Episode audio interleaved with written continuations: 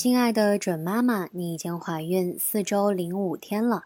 从现在开始，一直到后来的六周，你的体内会产生大量的孕期荷尔蒙。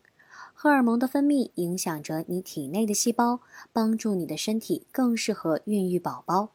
但是同时，你也会感到有些不适。你可能会和大多数孕妈妈一样，出现恶心、孕吐、乳房胀痛、疲劳以及尿频等症状。你的嗅觉会变得更加灵敏，讨厌烟、酒精。平时不贪睡的你，现在会感到老是睡不醒。别担心，这也是由于荷尔蒙的分泌引起的。它产生一种麻醉的作用，导致人体的行动变得有些迟钝。你的情绪容易改变，易焦虑不安，有时还会流泪，从兴奋、骄傲到怀疑不安。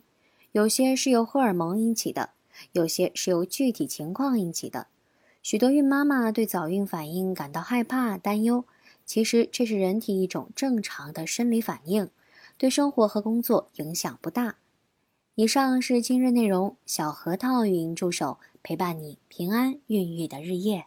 想要收听更多更实用的育儿小知识吗？那就快来微信搜索“小核桃早教”，关注公众号就可以免费收听每日播报提醒喽。